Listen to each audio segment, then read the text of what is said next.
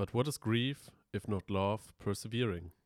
Und damit herzlich willkommen bei Filmjoker. Mein Name ist Raphael Männer, gegenüber von mir sitzt Dennis Ritter. Moin. Und dann moin, wo kommen jetzt die Nachnamen auf einmal wieder her? Ich weiß auch nicht, irgendwie hatte ich gerade das Bedürfnis, die einfach mit dazu zu packen. ja. ja, einfach auch mal wieder ein bisschen äh, für Leute, die vielleicht jetzt neu einschalten. Ja, Die genau. das noch nicht weiß. kennen Vielleicht sich denken, irgendjemand- wie heißen diese Leute eigentlich mit Nachnamen? Ja. Vielleicht irgendwelche Freunde von Theresa. Ja, hi an der Stelle. Ja, sorry, ich habe Theresa wieder ein bisschen rausgedrängt diese Woche. Ja, Es ist ein ewiges Hin und Her zwischen den Ja. beiden. Ja, ständiger Kampf um Aufmerksamkeit. ähm, Das hast jetzt du gesagt, aber ich, ja, weil du sprichst ja auch für dich, also. ja, ja, klar, natürlich, natürlich. Ne? So ein bisschen Konkurrenzdenken gehört ja auch dazu. Klar. Komisch. Am Ähm, Ende des Jahres wird immer einer rausgewählt. das ist hier wie Big Brother. Eieiei. Ähm, Wie geht's dir? mir geht es gut eigentlich. Bin ein bisschen, ja, ein bisschen froh jetzt, dass bei mir äh, quasi Aufnahmetest vorbei ist, den ich jetzt gestern hatte. Also für die Leute, die es hören, am Mhm. Mittwoch. Ähm, weil wir den ja, heute ist Donnerstag, genau. Nehmen heute den Podcast auf. Äh, ich hatte am Mittwoch einen Aufnahmetest für die, für die FH, für Studiengang. Lief W- insgesamt welcher, eigentlich welcher ganz Studiengang gut. wäre das? Äh, Studiengang heißt ähm, Film, TV und Medienproduktion. Ui. Ui, ja, richtige Überraschung für dich. Ja. Ähm, weil du es ja vorher noch nicht wusstest. Nee, ich hatte davon noch nie gehört. Eieiei. Ja, ist ja nice. Dann ist jetzt diese Folge ja auch für dich so ein richtiger Emotionsrelief. Ja, ich, äh, ich reliefe schon den ganzen Tag Emotionen. Ja, ist doch schön. Das wird jetzt alles hier auch gebündelt und kommt in diese Podcast-Folge rein. Ja. Einfach ganz viel positive Energie Ja. und Gelassenheit und Freude. Schön, Immer. dass ihr eingeschaltet habt. Ja. Ähm, Ja, wie geht's dir? Was, was ist bei dir los? Bei mir, also ich kann jetzt nicht sagen, dass ich irgendwie gerade eine Prüfung ähm, hinter mir habe. Aber ich habe am Wochenende meine Bachelorarbeit äh, endlich benotet bekommen. ja, mega gut. Außer sie war scheiße. Nee, sie war, es war schon sehr gut. Also, das passt auf jeden Fall. Es ist das erste Kapitel auch mal abgearbeitet. Nice. Ähm, Freut mich für dich. und ich habe ich, ich hab da direkt mal eine kleine Anekdote, weil bei mir passiert momentan nicht so, momentan nicht so viel außer Studium. Und im Studium bin ich auf was sehr Lustiges gestoßen. Und das dachte ich mir dann doch, das ist was, was man auf meinem Podcast kurz mal in einer Kurzfassung teilen kann. Okay, Die habe ich, glaube ich, eh schon mal erzählt. bin ich mal gespannt. Ähm, ja, als- als mal kleiner Einstieg, ich will da gar nicht zu viel zu sagen, es könnte jetzt ein bisschen awkward wirken, aber ich habe in dem Semester einen Kurs, ähm, der sich mit Porn Studies beschäftigt, also so ein bisschen mit, Pornos.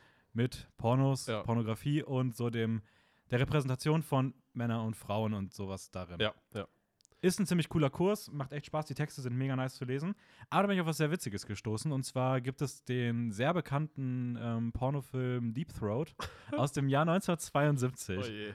Das war der erste Film, oder nicht der erste, aber das war einer der größten Pornofilme aller Zeiten. Es war wahrscheinlich der größte Pornofilm aller Zeiten, weil der lief auch in jeglichen Kinos rauf und runter. Ähm, sowohl in Total Pornokinos als auch in so richtig normalen Wann- Kinos. wann war das? Äh, Anfang der 70er. Ah, okay. Also der wurde Also so eine- 1972 okay, produziert. ja. Und ähm, da bin ich dann mal in meiner Recherche zu dem Film ein bisschen auf Wikipedia unterwegs gewesen. Mhm. Was, das war sehr lustiges gefunden und das wollte ich einfach mal erzählen. Und zwar, der Film hatte ja Produktionskosten. Das ist ja ein Porno, da muss man natürlich Ja. trotzdem auch Geld für haben. Ja, und das wie Geld auch jede wurde, Produktion. Genau. Ja. Und das Geld wurde bereitgestellt von einem Luis Bacci Perraino, der dieses Geld aus Geldern der Colombo Family bezahlt hat.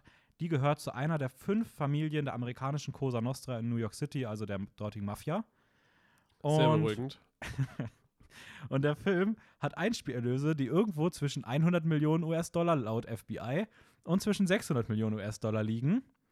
Ähm, Da fragt man sich jetzt natürlich, wo kommt das FBI her? ja, das FBI hat sich da sehr ausführlich mit beschäftigt, weil ähm, der hohe Betrag von bis zu 600 Millionen US-Dollar wird dadurch erklärt, dass in den 70er Jahren in US-amerikanischen Pornokinos mehrheitliche Angehörige der Mafia diese Kinos geführt haben und diese Kinos zur Geldwäsche benutzt haben.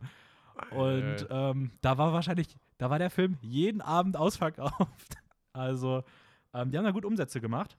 Und wenn man jetzt davon ausgeht, dass man diese, dieses, diese, ähm, ja, diese Erlöse dann auch so berücksichtigt, dann ist der Film mit 25.000 Dollar Produktionskosten und bis zu 600 Millionen Dollar ähm, Einnahmen der profitabelste Film aller Zeiten.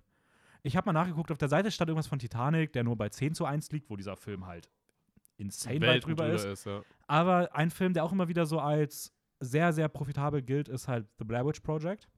Mhm. Und der hat beispielsweise ein Budget von 200 bis 500.000 US-Dollar gehabt, also ungefähr das Zehnfache. Ja. bis 20-fache und hat nur Einnahmen von bis zu 250 Millionen US-Dollar gehabt. Also ungefähr so, wenn man den niedrigen Wert ansetzt, das Doppelte, wenn man den hohen Wert ansetzt, nicht mal die Hälfte. Ja. Also das ist halt schon ziemlich krass. Und das FBI hat dagegen ermittelt und hat unter anderem auch den Hauptakteur äh, Harry Reams als ersten US-amerikanischen Schauspieler für fünf Jahre ins Gefängnis stecken wollen.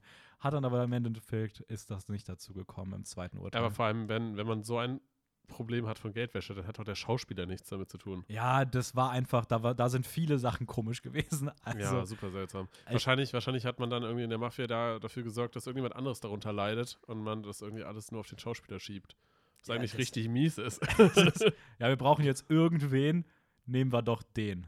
Ja, aber der Film ist eh ein bisschen umstritten, weil auch damals der Regisseur beispielsweise halt ähm, dafür bekannt geworden ist, dass er seine Hauptdarstellerin misshandelt hat, etc. Und ja, aber anderes Thema. Ich fand nur diesen, diesen paar Fun Facts dazu auf jeden Fall sehr unterhaltsam. Ähm, Ja.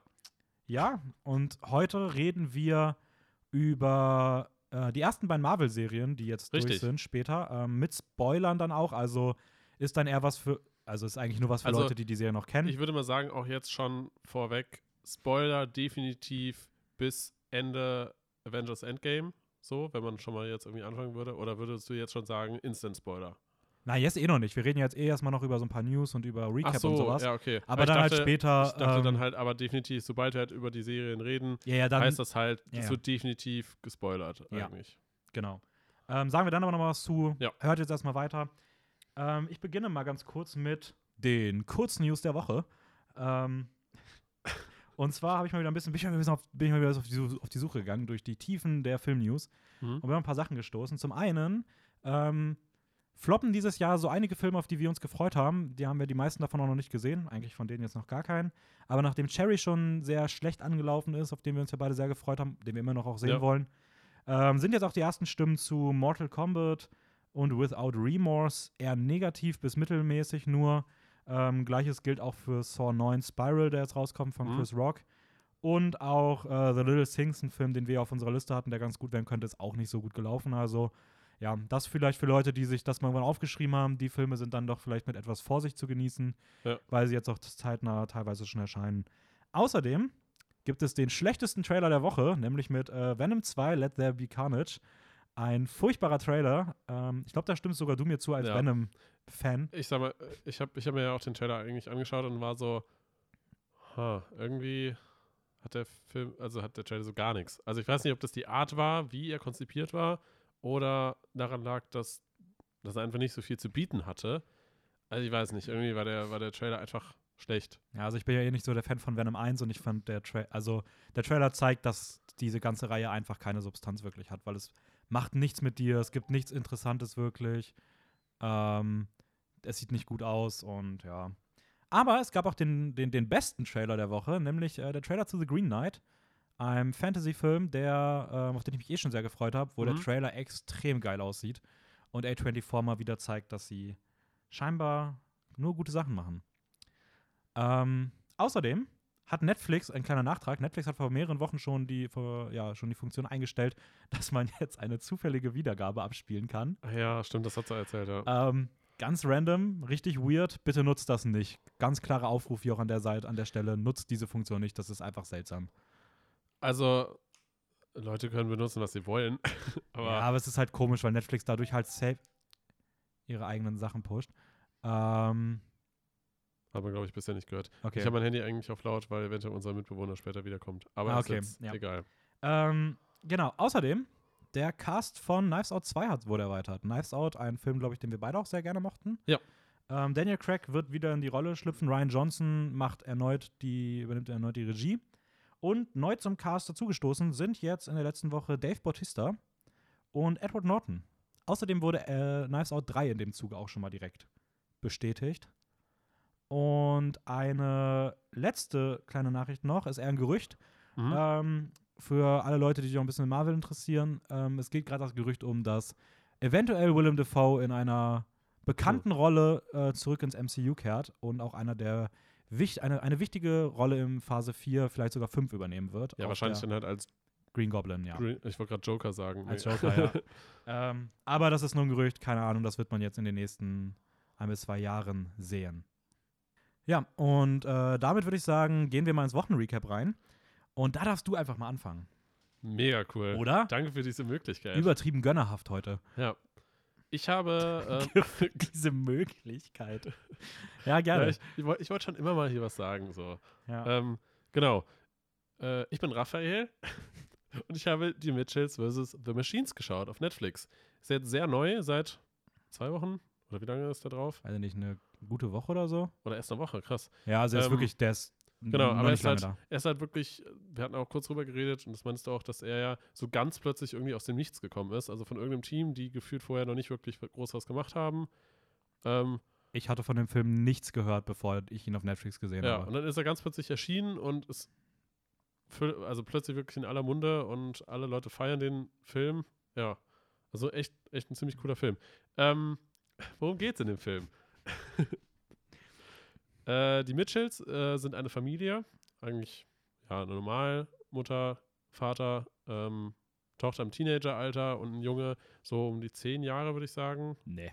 Nee, Soll Junge? der nicht eher so sechs oder sieben erst sein? Ich weiß nicht, super schwierig einzuschätzen. Ja, Nee, Kind, irgendwas, ja. zwischen, irgendwas zwischen 5 und 15. man Kleines Kind, was halt, was halt so normalerweise noch Beaufsichtigung braucht. Damit es sonst keinen Unfug macht. Okay. Also gemischte Familie. Und der Hund. Und der Hund, stimmt. Ein, was ist das für ein Hund? Ein Hund. Ein Hund, der schielt. Ja, ein Und, schielender Hund halt. ja, ein schielender Hund, ein bisschen wahrscheinlich zurückgeblieben. Ja. Ja. Ähm, in dem Film ist aber die Tochter so hauptsächlich im Fokus. Also das heißt, sie ist so ein bisschen kreativ, verrückt, ist eine Filmemacherin, also deswegen relatet man wahrscheinlich auch ziemlich gut äh, mit ihr, wenn man sich so im Filmbereich auskennt. Ähm, und ja, ganz normal, sie steht kurz davor, ins- aufs College zu gehen und hat immer mal wieder Differenzen mit ihrem Dad, der ihre Leidenschaft so nicht mitteilt. Und er schlägt dann vor, so als Möglichkeit nochmal das letzte Mal noch mit der Familie zusammen Zeit zu verbringen, dass man einen Roadtrip quer durch Amerika macht Ja. und sie dann quasi beim College vorbeibringt. Ja, und während dieses Roadtrips bricht dann auf einmal die Apokalypse aus, Technologie übernimmt, Die Roboter-Apokalypse. Roboterapokalypse, Technologie übernimmt äh, die Weltherrschaft und sie sind ganz plötzlich irgendwie die einzigen Menschen, die noch auf freiem Fuß sind und irgendwie sich in Kampf gegen die Roboter bewe Ja. ja. bewegen und Ja. befinden. Ziemlich, ziemlich ulkiger, verrückter, bunter Film, der aber auch trotzdem sehr viel Tiefe irgendwie zeigt. Also hat mich sehr beeindruckt. Mhm. Also ich finde. Was war meine Stimme da gerade los? Also ich finde vor allem, dass die Animationen halt echt ähm, wahnsinnig gut aussehen. Sie erinnern halt sehr stark an beispielsweise den Animationsstil, den man so auch aus Into the Spider-Verse kennt. Mhm. Ähm, dieses comichafte Effekte drin dann im Bild und sowas. Und es wird auch sehr mit dem Medium-Comic gespielt, in dem dann auch immer wieder Ja, echte Szenen eingebildet, eingespielt werden und sowas. Ähm, ich habe irgendwo mal eine Kritik gelesen, dass es so ein bisschen wie so ein Meme-Film wirkt. So, als ob die Meme-Kultur ja. Einzug erhalten hat. Und ähm, Aber sehr modern. Also ich finde, das, das repräsentiert irgendwie so ein bisschen so die heutige Zeit sehr, sehr gut. ja, voll. Also In einem Medium quasi. Ja. Und ja, egal, ob man mit dem Film klarkommt oder nicht, allein wegen den beiden Robotern muss man sich den angucken. Also das ist, das ist Roboter. zu genial. Ja. Und der Hund wird auch irgendwie gefühlt zu einem Meme, gerade so zum Ende hin, ähm, Mhm. was, was sehr, sehr random und super witzig ist. Und ja, man muss sich halt bewusst machen, also ich glaube, es ist definitiv nicht für jede Person was, weil Er ist schon ein bisschen drüber so. er ist, er hat sehr, sehr, sehr viel drin. Also das heißt, es, es passiert ständig irgendwas. Also es ist ein riesiger, bombastischer Klatsch mit Ja. Und manche Gags Ja. funktionieren auch, nicht so, aber die Gags, die funktionieren, das sind immer noch extrem viele, Ja. funktionieren dafür auch richtig gut. Und ich glaube, man kann bei dem Film einfach eine richtig, richtig, richtig gute Zeit haben. Ja, So. definitiv. Ähm. Und er hat auch sehr viel Herz, eine schöne Botschaft. Gerade so dieser, ich nenne es mal, Konflikt in der Familie, dass Ja. sie so unterschiedlich sind, aber doch irgendwie im Herzen alle ja, super tolle es Menschen. ist ein bisschen so diese verrückte Familienkonstellation auch aus The Incredibles. Ja, Also ja, ich finde, das, ja. das, das fühlt Ja. sich da schon sehr so das muss man auch dazu sagen, der Film ist inspiriert und ähm, ja, inspiriert von, von vielen Filmen, Mhm. denke ich mal, oder zumindest kann man sehen, dass es da viele Einflüsse gab, woran man sich orientiert hat. Ja. Ja. Ähm, so viel zu den Mitchells, wenn ihr die noch nicht gesehen habt, gibt es auf Netflix. Die Mitchells. Die Mitchells vs. The Machines. Sehr nice. Jo, was Ah, hast du geschaut? Ich schummel diese Woche mal ein bisschen. Ah, ja, ja. Ähm, ich habe, ich will heute mal über zwei Filme reden, nämlich über Systemcrasher und Pelikanblut. Äh, zwei Sag deutsche mal, Filme. System Crasher? Ja. Echt? Oh nein, Systemsprenger. Sprenger, oder? Ja, im Englischen heißt der Systemcrasher. Da habe ich einfach mal instant das von äh, Letterbox abgeschrieben. Äh, Systemsprenger und Pelikanblut. Ähm, Systemsprenger von Nora Finkscheid aus dem Jahr 2019 und Pelikanblut von Katrin Gebbe aus dem Jahr 2019. Wie bist du denn auf die beiden Filme gekommen? Die gelten so, also gerade Systemsprenger ist halt einer so der bestbewertetsten deutschen Filme der letzten Jahre. Mhm. Ähm, hat auch damals Helena Sengel so internationalen Durchbruch beschert. Ja. Wurde vollkommen abgefeiert und Pelikanblut wurde halt auch gerade so im kleineren Rahmen immer wieder gelobt. Das Ding ist, die beiden Filme werden immer wieder in so einen Topf geworfen, weil beide Filme im gleichen Jahr halt entstanden sind. Das sind Mhm. beides deutsche Filme. Und in beiden geht es um so ein verhaltensauffälliges Kind, was irgendwie im Mittelpunkt steht und sein Umfeld terrorisiert. Okay. Und deswegen wurden halt immer wieder beide Filme in einen Topf geworfen.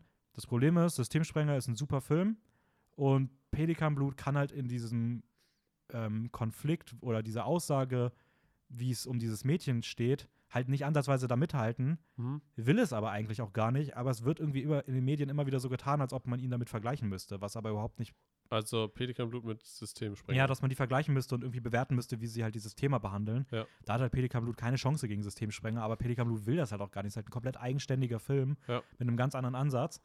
Ähm, beides großartige Filme. Systemsprenger, da geht es um die neunjährige Benny.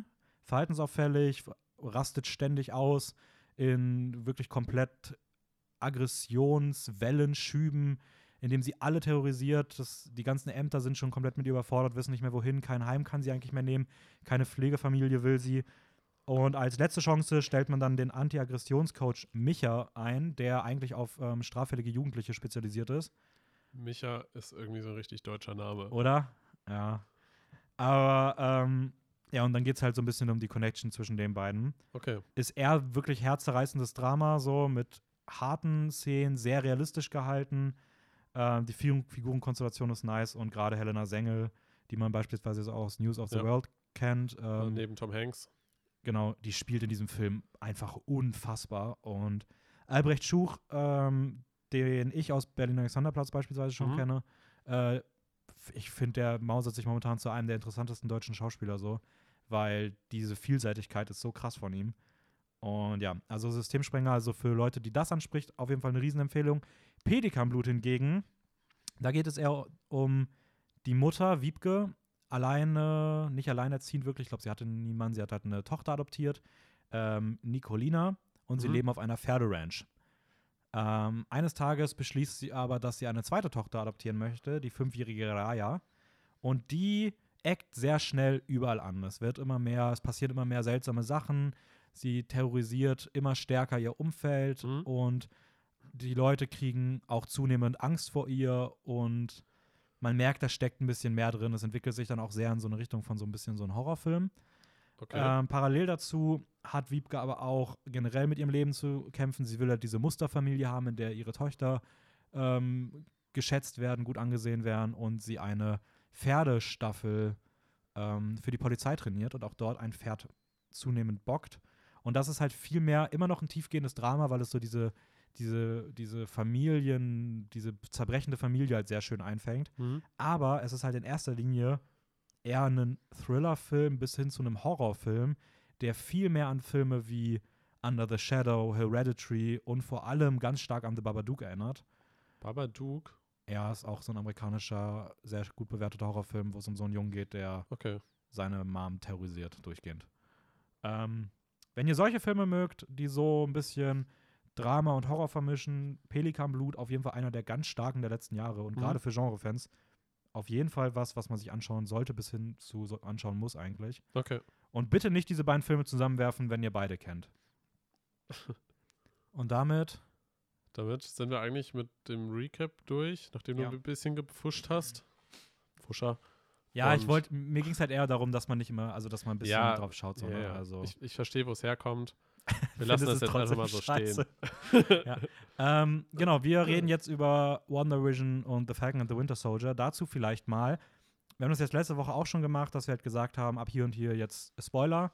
Ja. Das werden wir auch in Zukunft immer häufiger mal machen, weil wir dann auch immer die so ein bisschen, wenn uns was Aktuelles interessiert, wir da auch ein bisschen ausführlicher darüber reden wollen und man da einfach teilweise ein bisschen drüber Spoiler, äh, ein bisschen zu spoilert. Wenn es halt Sinn ergibt, dann sagen wir, okay, bis hierhin kann. Also wir gucken immer, dass alle Leute die Folge immer erstmal hören können, weil wir Ja. auch am Anfang News, Recap und auch Themeneinstieg und sowas machen. Und sobald halt wir spoilern, gucken wir auch, dass es dann, dass die Leute dann halt nichts anderes mehr verpassen. Genau das, genau, das heißt eigentlich für alle Leute, die sich die Serie noch anschauen wollen und die Serien, Genau. Die sollten sich überlegen, ob es ihnen jetzt einfach schlichtweg egal ist. Was aber keinen Sinn macht, weil ihr bei den Punkten auch dann nichts versteht. Ja. Weil wir jetzt auch keine großen Handlungszusammenfassungen Ja, stimmt, mehr stimmt, machen. So. Also ich Ähm, würde zumindest ganz grob sagen. Ja, Aber- aber, aber- trotzdem, das, ihr, ihr, es wird euch keinen großen Mehrwert geben. Also dann macht ihr lieber Stopp ähm, an der Stelle und hört dann nächste Woche wieder rein und das wird immer wieder so sein. Das ist aber auch voll okay. Ähm, und wenn ihr die be- beiden Serien schon kennt, wir fangen auch mit Wonder Vision an, später dann Falcon. Also ja. Demnach erstmal beide Serien natürlich empfehlenswert, würde ich mal sagen. ja. Gerade für Marvel-Fans, aber für Leute, die vielleicht zuletzt ein bisschen kritisch waren, bieten die wieder eine sehr erfrischende Art. Sie spielen beide kurz nach den Handlungen von äh, Endgame, also von dem letzten großen Film. Ähm, Mhm. ja, ich weiß nicht, ob wir, ob wir jetzt schon direkt Ja, so wir, ab, ab, jetzt, ab jetzt wird gespoilert. Also Okay. wenn ihr, ähm, wenn ihr das, wenn ihr es nicht hören wollt, dann jetzt vorbei. So. Ähm, Tschüss. genau. Wir, ich würde mal sagen, also beide Serien ist ein bisschen schwierig zu bewerten, aber an sich merkt man schon, dass man teilweise die Serien auch sehen sollte, wenn man jetzt weiter im MCU auch die Filme sehen möchte. Ähm, wobei ich das bei Falcon and Winter Soldier noch ein bisschen ausklammern würde, aber gerade WandaVision zeigt halt schon, dass du wahrscheinlich Doctor Strange 2 nicht groß verstehen wirst, wenn du, oder dir, auf jeden Fall dir Sachen fehlen Ja. werden, wenn du da nicht weiter drin bist. Ja. Ähm, was man natürlich in erster Linie sagen muss, also ich weiß nicht, wann, wie ausführlich wir schon mal über, über Wonder Vision geredet haben. Wir haben es ja nur mal so zusammengefasst. irgendwie Wir haben nur mal ohne Spoilern kurz drüber geredet. Okay. Also grundsätzlich geht es ja, so wenn man ganz kurz Zusammenfassung irgendwie ja, machen würde, geht es um Wanda, die irgendwie halt ihre Trauer verarbeitet und Mhm. ihre Traumata ähm, quasi versucht aufzuarbeiten und mit ihrer Kraft ja so ein bisschen Chaos anrichtet währenddessen, sag ich mal. Mhm. Und sie halt Vision irgendwie wiederbelebt oder zumindest sieht es aus, als würde sie ihn wiederbeleben. Ähm, und dass er alles in dieser sehr, sehr neuen, kreativen, innovativen Art quasi eine Geschichte zu erzählen. Also, so- ich weiß gar nicht, ob das gerade ein voller Satz war bei mir. Das war, äh, ja, Irgendwas- ein Satz war es schon. aber ähm, genau, es ist halt so ein Sitcom-Stil. Ähm, In den ersten Folgen, genau. ja, auch später noch immer wieder. Es gibt eine, es gibt zwei Folgen, die, glaube ich, keine Sitcom-Bezüge wirklich haben. Der Rest ist alles, oder drei Folgen, ich bin mir nicht sicher, aber auch nach dem Mittelding geht es halt immer noch mal weiter in diesen Sitcom-Stil rein. Ähm, Ja. Aber wie gesagt, das haben ja die Leute eh gesehen. Also, Ja, ja, genau, ähm, genau.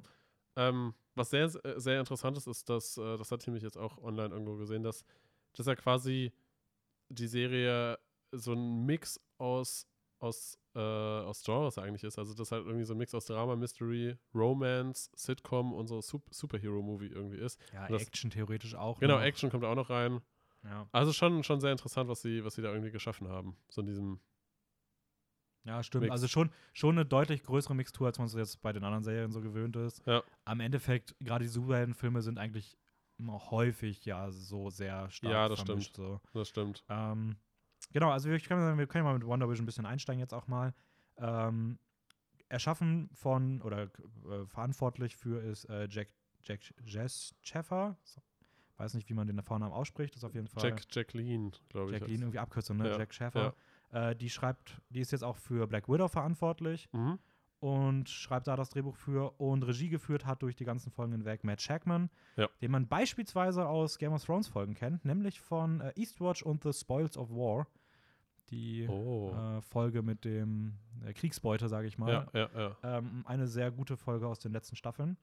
Und ähm, ist die erste Marvel-Serie jetzt gewesen, die jetzt fürs MCU produziert wurde. Äh, man hat vor wenigen Tagen auch alle anderen Serien bei Disney Plus aus dem MCU-Kategorie rausgenommen und in eine andere Kategorie verschoben, womit man so gesagt hat, Agents of Shield und Agent und Carter und was es da nicht alles gibt, das sind Serien, aber die sind für unser MCU egal. Also damit ist WandaVision jetzt wirklich die erste wirklich im MCU verankerte Serie. Ach krass, hat man das so festgelegt? Okay, Ja, die haben sich jetzt, also Kevin Feige ist da eh kein Fan von. und hatte jetzt ähm, Wovon ist er kein Fan? von diesen äh, ganzen anderen Serien, Iron Ah, Fist, okay, okay. Punisher, Ja. Daredevil und sowas und ähm, hat die jetzt sozusagen auch offiziell gerade alle so beiseite geschoben. Ja. Ich Ähm. meine, es ist ja sein Projekt irgendwie und Ja. ja, hat Genau. er so eine eigene Welt für sich geschaffen. Ja. Ja. ist jetzt der Auftakt für Phase 4.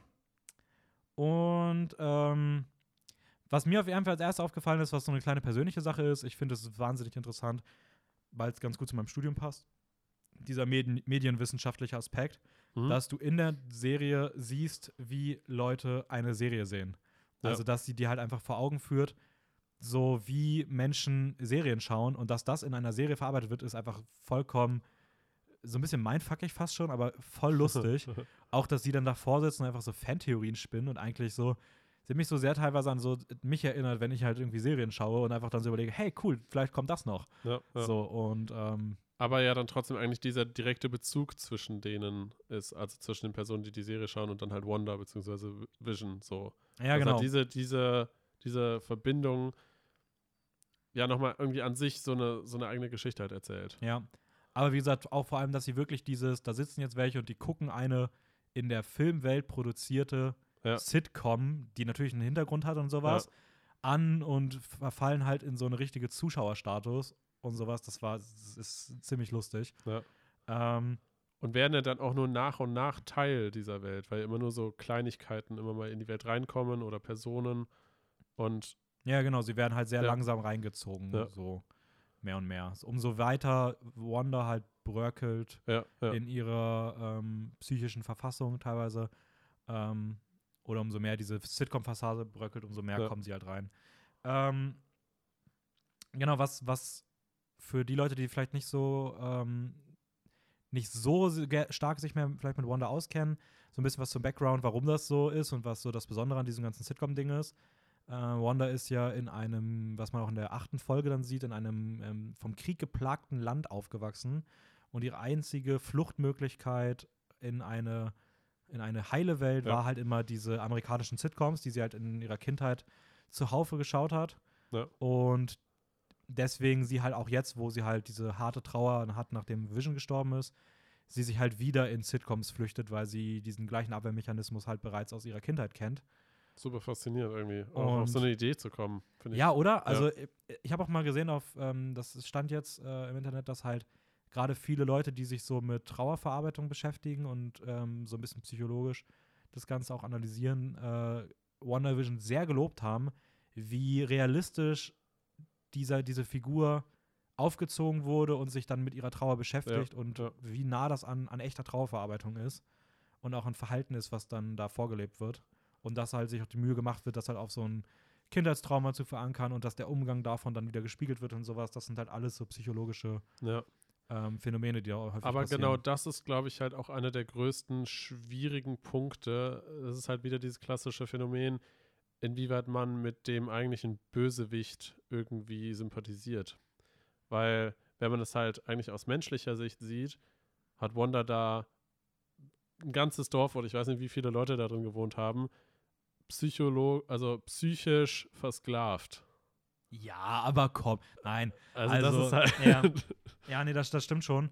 Ähm, wo man aber auch sagen muss, die Serie stellt sie auch in den letzten Folgen dann auch schon so als Teilböse hin. Ja, ja, ja. Und- ich finde auch gerade mit dem Ende so, wie sie dann noch aussieht und wie, wie viel Macht sie ja dann irgendwie auch hat. Und dann gerade auch mit dem Ausblick dann, dass es halt mit Doctor Strange irgendwie in Verbindung kommt, wo sie dann in dieses Multiverse of Madness wahrscheinlich halt wieder auftauchen wird. Und man weiß nicht, als was für eine Person, als Protagonist oder Antagonist oder Ja, weil im Endeffekt hat sie ja sogar der Stadt, die dort, also die Menschen, die negativ betroffen sind, ist ja die Bevölkerung von Westview. Ja. Und sie ist die einzige, den, die denen wirklich was Schlimmes angetan hat. Also Agatha hat jetzt nichts groß gemacht, außer ein bisschen. Eben. sie wollte eigentlich ja nur ihre Macht haben. Ja, und hat halt einen Hund getötet. Come on. Aber ähm, Wanda ist eigentlich, wenn man es runterbrechen würde, eigentlich hier die, die halt die, die in jedem anderen Film wahrscheinlich als Bösewichtin dargestellt Ja, werden würde. ja. Aber dadurch, dass man halt diesen tiefen psychologischen Einblick in ihre Psyche bekommt und halt schaut, wo es herkommt und man auch Ja. weiß, was sie halt Schlimmes durchlebt hat und sowas, wird es halt irgendwie ganz gut eingeordnet und es gibt der Figur einfach eine sehr breit gefächerte Basis an Charaktereigenschaften, die halt nicht Es so gibt- leicht fassbar ist. Es so gibt in ja halt einfach eine gewisse Figurentiefe. Einfach, weil man sie, weil man halt viel mehr in sie eintaucht und äh, versucht zu verstehen, wo das halt herkommt. Und einfach weil sie ja vorher auch einer der Avenger war, ist es ja klar, dass man auch weiter in, Ja, gut, aber wahrscheinlich auch immer noch ist. ja, ja, ist die Frage. Also hast, du eine, hast du eine Idee, wie es, wie es, was, was würdest du sagen, wie es mit ihr weitergeht? Also es ist ja bestätigt, dass sie in Doctor Strange Ja, Multiverse of Madness vorkommt. also es ist halt die Frage, also ich sag mal, am Ende der, der Serie, ich weiß nicht, ob das in der, muss ja in der letzten Folge dann gewesen sein, ob das in dieser Post-Credit-Scene Ja, es war oder eine Post-Credit-Scene. Äh, wo sie ja dann Oder End-Credit-Scene, glaube ich, war es. Endcredits sind. Ich bin mir Ja. gar nicht ganz sicher. Ähm, wo sie ja dann quasi irgendwo in so einer Hütte, irgendwo in der Natur quasi ähm, so in der Luft schwebt irgendwie und anscheinend halt sich an diesem Buch, was sie von Agatha bekommen hat, Genau, dieses so ein Zauberbuch oder sowas in die düst, Richtung. dunkle Zauberbuch. Oh Gott, Genau. das, das hat einen bestimmten Namen, ich weiß es gerade leider Ich nicht weiß mehr. gerade auch nicht.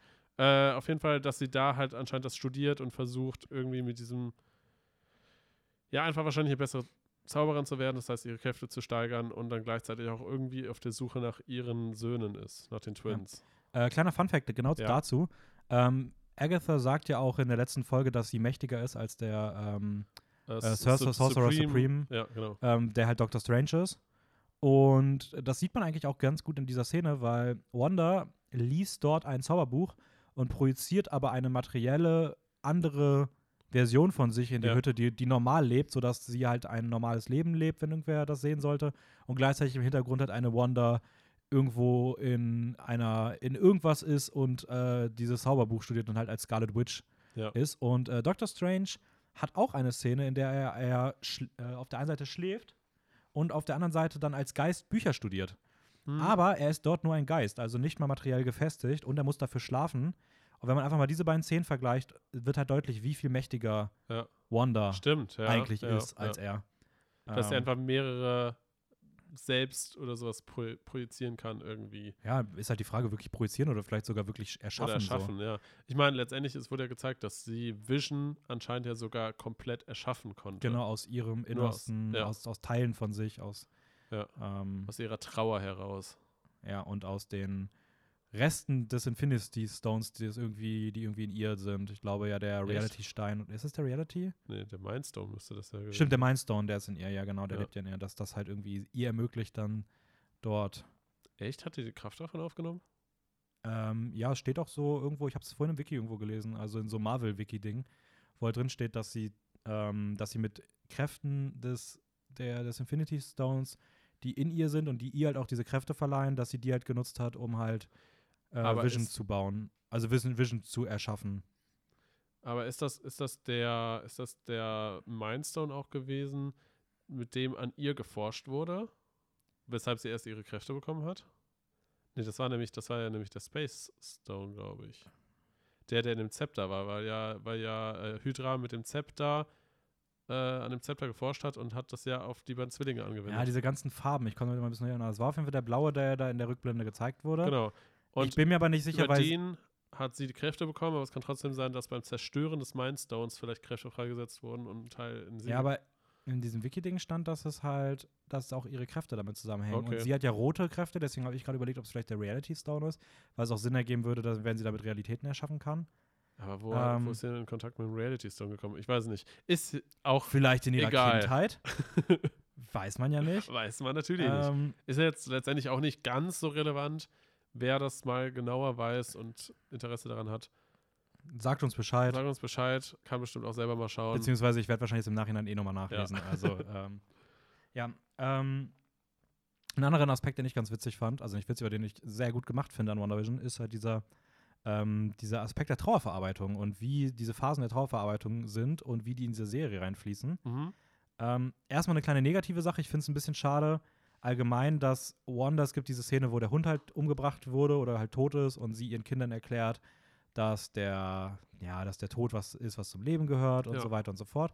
Und es ja eigentlich voll das Foreshadowing ist für die Entwicklung, die sie selber halt machen muss, um halt zu verstehen, dass Vision gestorben ist. Ja. Äh, da finde ich es ein bisschen schade, dass man am Ende halt sich eine Tür offen hält mit diesem White Vision, der ja dann noch äh, lebt und jetzt es halt wieder ein Vision in dieser Welt gibt, der die Gedanken Ja. von dem richtigen Vision benutzt. Das finde ich, also ich finde diesen Aspekt, dass es jetzt weiter einen Vision in der Welt gibt, finde ich ein bisschen schade dafür, weil es die Serie ein bisschen pointless macht, wenn es in der Serie darum geht, dass Wanda den Tod von Vision verarbeitet und es damit endet, dass sie das zwar tut, aber es weiterhin Vision gibt.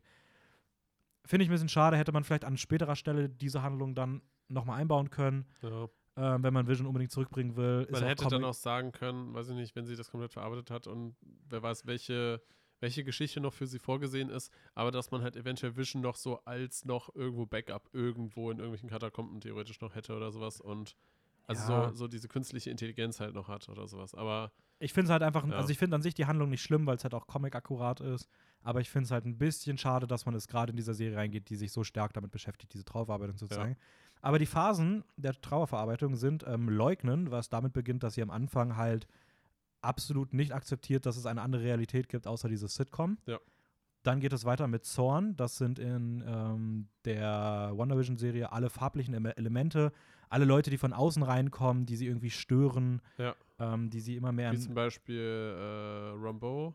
Genau, oder Ja. auch dieser äh, kleine Hubschrauber-Ding Ja, da, diese. Drohnenzeug da. Ähm, dann gibt es das ähm, Verhandeln, also das Akzeptieren davon, dass es Veränderungen in der Welt gibt, was sie halt immer mehr durchmacht, wenn sie auch dann sagt, ja, ich habe halt Fähigkeiten, es ist halt Ja, so ja. und ähm, wir ändern jetzt ein paar Sachen und es ist okay. Dann kommt die Depression. Das merkt man ganz stark, glaube ich, in dieser Modern Family angespielten Folge, wo sie einfach Oh ja. da so sitzt Die, die war echt und witzig. einfach so ach, alles, alles, ja, halt so mit Ironie ja. so selbst kommentiert Ja. und sowas. Ähm, und sie aber auch zunehmend die Kontrolle verliert. Alles um sie rum dekonstruiert sich, sich, ja, ja. Ähm, und alles am Ende mündet in der Akzeptanz dann. Und die Akzeptanz an der Stelle halt, dass man das, was einem zugestoßen ist, verarbeitet, was dann in dem Moment passiert, wenn die Serie eigentlich endet. Ja. Kurz vorher. Also dazwischen hat dann nochmal ein großer Kampf stattgefunden. ja, das hat ja, noch ein Kampf das, das war stattgefunden. das halt dann so die, der Marvel, das Marvel-Finale, so kann man eigentlich sagen. ja, sein, sein Muss so. Marvel Ja. kann nicht ohne Kämpfe. Ähm, nein, war ja aber, um Superhelden, ne? Ja, war aber, war aber eh ganz, ganz okay. Ja. Wenn es an mir gegangen wäre, hätten sie gerne die typical Marvel-Stuff-Sachen rauslassen können. Ähm, Also oder ein Kampf. bisschen runterfahren können und den Rest noch ein bisschen höher setzen können. Aber ich verstehe natürlich Ja, auch, warum es drin ja. ist. So. Ähm, hast du gerade irgendwas noch, was du an der Stelle gerade mal sagen magst? Ähm, also, äh, ich weiß nicht, ich habe ich hab jetzt für mich halt noch so ein paar, paar Punkte, so eher, wie es mit den einzelnen Figuren weitergehen ja, könnte. dann nimm doch mal von mal irgendwen. Äh, da würde ich jetzt einfach mal Monica Rambeau nehmen, die gespielt wird von Te- Teyona Paris. Ähm, Heißt die Theona Paris oder Theona Paris? Teyona, aber Okay. dann habe ich das gerade irgendwie ein bisschen falsch ausgesprochen. Okay, Alles gut, ich war mir noch nicht sicher, ob das vielleicht der Name ist. Ich, weiß Teyona. ich habe ja. den Namen nicht rausgeschrieben. Ähm, sie hat nämlich auch ja irgendwie Kräfte bekommen, als sie auch durch das Feld gegangen ist. Also Wie fandst, wie, äh, ganz- bevor du jetzt weiter Ja. spinnst, wie findest du das, dass sie Kräfte bekommen hat? Wie findest du, war das so eine, also hat das, also ich finde es so, wie es beschrieben war, schlüssig. mhm. Äh, es macht schon Sinn. Ähm, äh, es, es, ja, es fühlte sich aber ein bisschen willkürlich irgendwie an. ich finde, es fühlte sich einfach sehr schnell an. Weil sie auch, so, sie geht da durch, zack, hat die Kräfte und ja. sie, sie hat das so gefühlt auch gar nicht so, wow, ich habe Kräfte, sondern einfach ja, so, ja. ja, mai, So, so sehr casual, ja. da ist jetzt wohl aber, so. aber ich glaube, es liegt halt auch wahrscheinlich so ein bisschen daran, dass sie, äh, dass es ihr vielleicht gar nicht bewusst war und dass es ihr halt um was ganz anderes ging. Also so, so, dass sie halt so im Vorbeigehen irgendwie die Kräfte bekommen hat. Klar ist halt die Frage, wie, wie viel Ja, aber sie hat schon, sie hat schon später diese Szene, wo Wanda sie irgendwie rausschleudert und sie diesen, diese Badass-Superheldenlandung macht mit Knien auf dem Boden und mit einer Hand so auf dem Boden und dann so Oh, nach oben okay. guckt und ihre Augen leuchten und sowas. Und- Okay, das habe ich gerade irgendwie gar nicht mehr im Kopf. Ähm, Muss ich mir nochmal anschauen. Also ich finde es halt irgendwie sehr unspektakulär. Ja. Dafür, dass so eine Figur, die man jetzt auch aus Captain Marvel schon kannte, Genau. na, Das, das ist nämlich jetzt der nächste Punkt, wie es halt mit ihr weitergehen wird. Also es ist jetzt eine Produktion geplant, die The Marvels heißt, wo es halt um diese mehreren Marvel-Figuren quasi geht. Also natürlich wieder Brie Larson als Captain Marvel und jetzt Monica Rambeau, die ja die, kann man sagen, so ein bisschen fast Nichte ist. ja, so Von ungefähr ihr, schon. So, So, von- ungefähr, weil ja die Mutter von, von Monica Rambeau äh, in der Serie die beste Freundin oder Freundin von- Co-Pilotin ja. von, Ähm, genau. von Captain Marvel war, genau. Bin mal gespannt, was, für, was sie für einen für einen Umf, also was, wie groß ihre Rolle sein wird in The Marvels, Mhm. Man ja auch Miss Marvel auf jeden Fall noch ähm, dann mit aufbaut. Ja, genau, genau. Ähm, Gespielt von Iman Velani. Genau, ich denke mal, dass die beiden halt schon die Hauptrollen einnehmen werden. Ja, Aber. Monica Rambeau wird wahrscheinlich dann als Dritter an der Also Seite. so ein so- Sidekick. Ja. Ähm, in den Comics heißt sie übrigens ähm, recht früh dann irgendwann Photone und später dann Spectrum. Wer jetzt genau? Äh, Monica Ah, okay. Rambeau. Und sie hat dort die Fähigkeiten, dass sie, ähm, sie kann sich in Energiewellen des elektromagnetischen Spektrums verwan- verwandeln, ihr Aussehen ändern, sich unsichtbar machen und durch feste Materie hindurchgehen und fliegen. Das sind so ihre Fähigkeiten. Ah, das im- wurde auch schon so angedeutet. Ja, so ein bisschen Ja. schon so gut. Das Unsichtbar machen jetzt nicht direkt. Ja, aber zumindest halt so, dass schon Projektile irgendwie durch sie durch können irgendwie und Aber ich würde auch sagen, dass wir sie wahrscheinlich dann vielleicht sogar in der Miss Marvel-Serie schon wiedersehen. hm. Ähm, so als Verankerung von einer bekannten Figur. Sonst halt spätestens in der Captain Marvel, äh, also in The Marvels dann, also in ja, Captain Marvel ja, 2. Eine Fortsetzung quasi, genau. Ja. Ähm, genau, einen anderen Punkt, den ich noch habe, Mhm. bevor ich, ich habe sonst auch eigentlich fast nur noch Figuren, aber eine Sache habe ich noch, ähm, und zwar, was ich auch super interessant finde, ist, ähm, wie die Serie so ein bisschen dieses, diesen amerikanische Idealvorstellung von so einer 70er Family zeigt. So dieses, hey, in den 70ern so, Ja. Ja. du hast deine Familie, du hast dein Haus, deine Ja. Kinder, Es, die Frau kümmert sich zu Hause drum und dass sie das halt so nimmt und halt anhand dieser, anlang, entlang dieser 70er-Sitcoms ganz stark halt zeigt. Ich glaube, das ab Folge 3 müsste das sein, so Ende 2, Folge 3 aber irgendwie. mit was haben sie denn angefangen? War das 40er oder 50er? Nee, sie haben 50er wahrscheinlich. angefangen, glaube ich, mit den 50s. Ja, müsste wahrscheinlich sein, ja. Dann kommen so die 60s Ja. halt. Aber ich glaube, es war so Ende Folge 2 und dann halt in Folge 3 vor allem ganz präsent, dass da halt gerade, wenn sie halt schwanger wird und dann auch die, ihre Kinder bekommt mit der Malcolm mittendrin Folge, Ja, ja. ich glaube, das ist die fünfte. Ähm, genau, die sechste ist die Halloween-Folge. Ja, die fünfte. Mhm. Also drei und fünf, dass die halt ganz stark so dieses, ähm, ja, dieses Idealbild der amerikanischen Family irgendwie so zeigen. Ja. Und das aber auch dann halt so halt immer mehr kaputt machen und Wanda halt immer stärker als selbstständige Person wird. Fand ich noch ganz. Ähm, Ich finde es auch generell witzig. interessant irgendwie, weil, weil ja durch diese Reise in den einzelnen Folgen, diese Reise durch die Zeit, ja quasi immer so ein Spiegel für die damalige Gesellschaft war. Ja, voll. Weil es ja, weil es ja immer genau letztendlich ja die Serien, die zur damaligen Zeit gelaufen sind, äh, und man ja eigentlich so sagen kann, dass, dass Medien oder generell Kultur eigentlich immer der Gesellschaft einen Spiegel vorhält. Und dass Ja. man deswegen halt so ein bisschen so durch, durch die, durch die Gesellschaft quasi gereist ist, so von Zeit zu Zeit. Ja, voll. Also es ist halt Ja. genau das, das wird einfach voll cool wiedergeben. Und gerade Ja, wenn man sich ja. damit beschäftigt, ich bin jetzt leider nicht so krass in diesen ganzen Dingern drin, deswegen ist immer noch für mich, ist mir wahrscheinlich auch nicht alles aufgefallen, aber es ist trotzdem schon irgendwie cool, so zu sehen, wie das so dargestellt wird. ja, und definitiv. ähm, ja, ich würde sagen, als nächstes reden wir über die beiden, über die, über die Twins, Die beiden Twins. über die Zwillinge.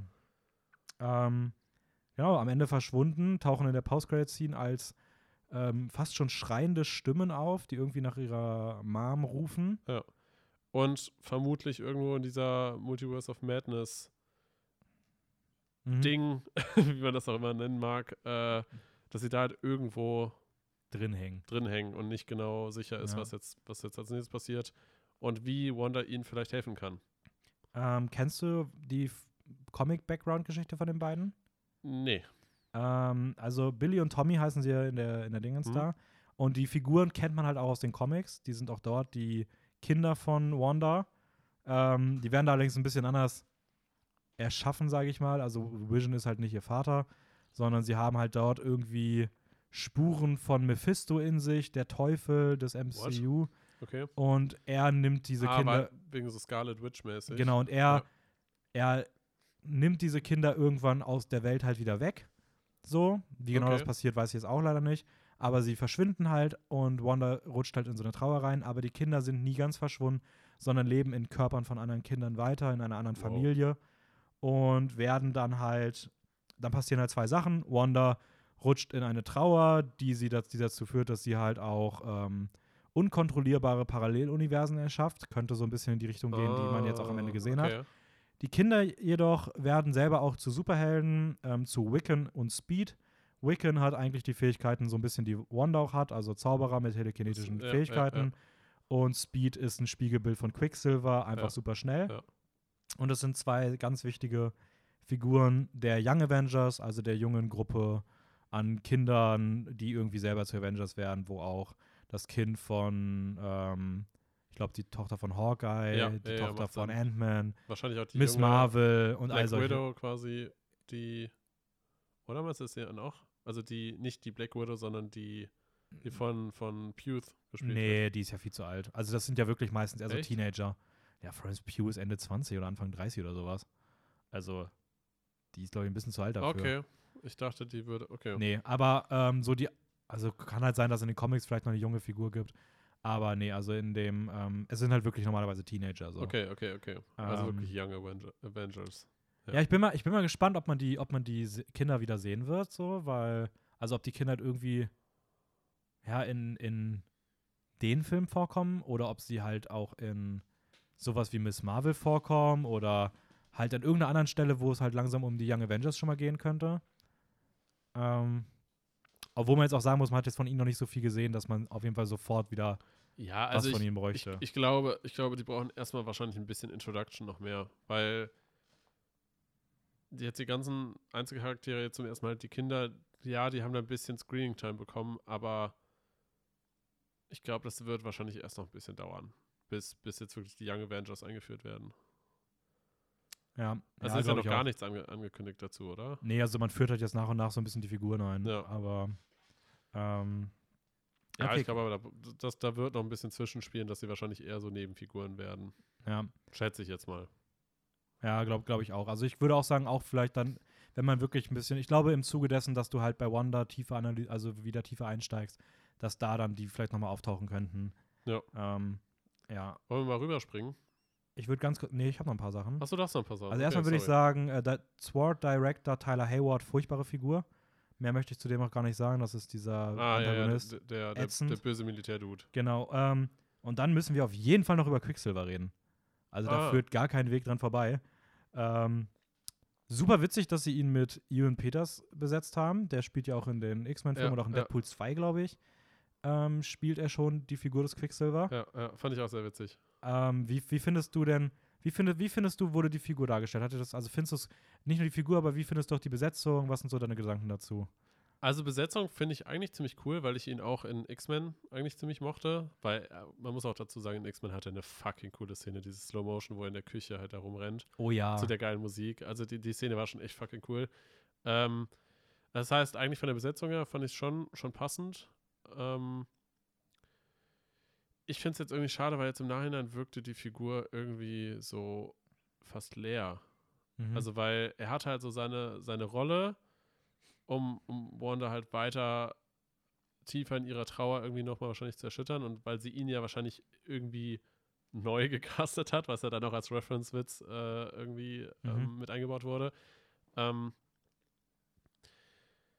aber letztendlich war seine Rolle ja dann so fast leer und nachdem Wanda dann irgendwie da aufgehört hat, die Leute zu kontrollieren, wirkt es ja schon fast so, als wüsste er das gar nicht und vielleicht hatte er niemals Kräfte oder er wurde einfach, obwohl, oder er hatte Kräfte und war irgendwo anders und wurde dann von Wanda dazu gezwungen, da jetzt quasi hinzukommen und diese Rolle einzunehmen. Ja, da gibt es ja noch diesen etwas bisschen umstrittenen Boner-Joke, der ja seine Figur irgendwie noch sehr entwertet und sehr langweilig macht, Ja. dass sein Name ja irgendwie so ist. Ähm, ja, sehe ich ein bisschen ähnlich. Ich finde aber, es gibt so zwei Sachen, die ich super interessant finde. Nämlich zum einen, wenn man einfach nur seine Rolle nur in dieser Serie betrachtet, Mhm. so, dann ist die Besetzung und auch die Figur vollkommen genial, weil du, er, er ist eigentlich die einzige Besetzung, die du nehmen kannst, wenn du nicht den Originalen nimmst, Ja, ähm, also nicht ja. Aaron Taylor Joy, äh, Johnson nimmst, bei dem du halt das Gefühl hast, wow, ist das jetzt wirklich der neue Quicksilver und Ja, krass, da kommen ja. irgendwie die X-Men. Das funktioniert bei dir und du bist halt als Zuschauer und Zuschauerin genauso verblüfft und planlos wie irgendwie Wanda. Ja. Und das ist eigentlich ein ziemlich cooler, cooles Phänomen, dass du eigentlich so genau auf diese Figur so drauf schaust, wie Wanda selber drauf schaut. Stimmt, stimmt, es war ja gar nicht Wanda, die ihn verzaubert hat, sondern eigentlich die Agnes. Agatha, ja. Ähm, genau, Ag Ag Agnes. Agatha, Agnes, ja. Ja. Ähm, und nach dem Boner-Joke wird halt dann klar, Leute, das ist hier, er war für eine Sitcom gecastet in dem Ja, Sinne. ja. Und er ist halt dieser typische Sitcom-Side-Charakter. Ja. Aber die zweite Sache ist halt so ein bisschen dieses, wenn man ihn als Produkt des MCU betrachtet, kann halt jetzt auch sein, dass da noch mehr hintersteckt. Weil man ja auch Ja, in der einen, ich glaube in Folge 4 ist es, wo man dann sieht, wie ähm, Agent Jimmy Woo ja irgendwie sagt, dass er auf dem Weg eigentlich nach Westview, Westview war, um jemanden zu, zu besuchen, der im Scho Zeugenschutzprogramm von SWORD oder so drin ist. was halt theoretisch diese Person mit geändertem Namen Oh. sein könnte. Ja. Ähm, also vielleicht kommt da auch noch was. Ja, ja. Ja, okay, doch, doch.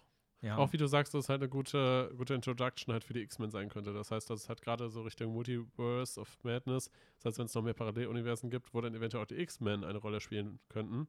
So in den nächsten Jahren.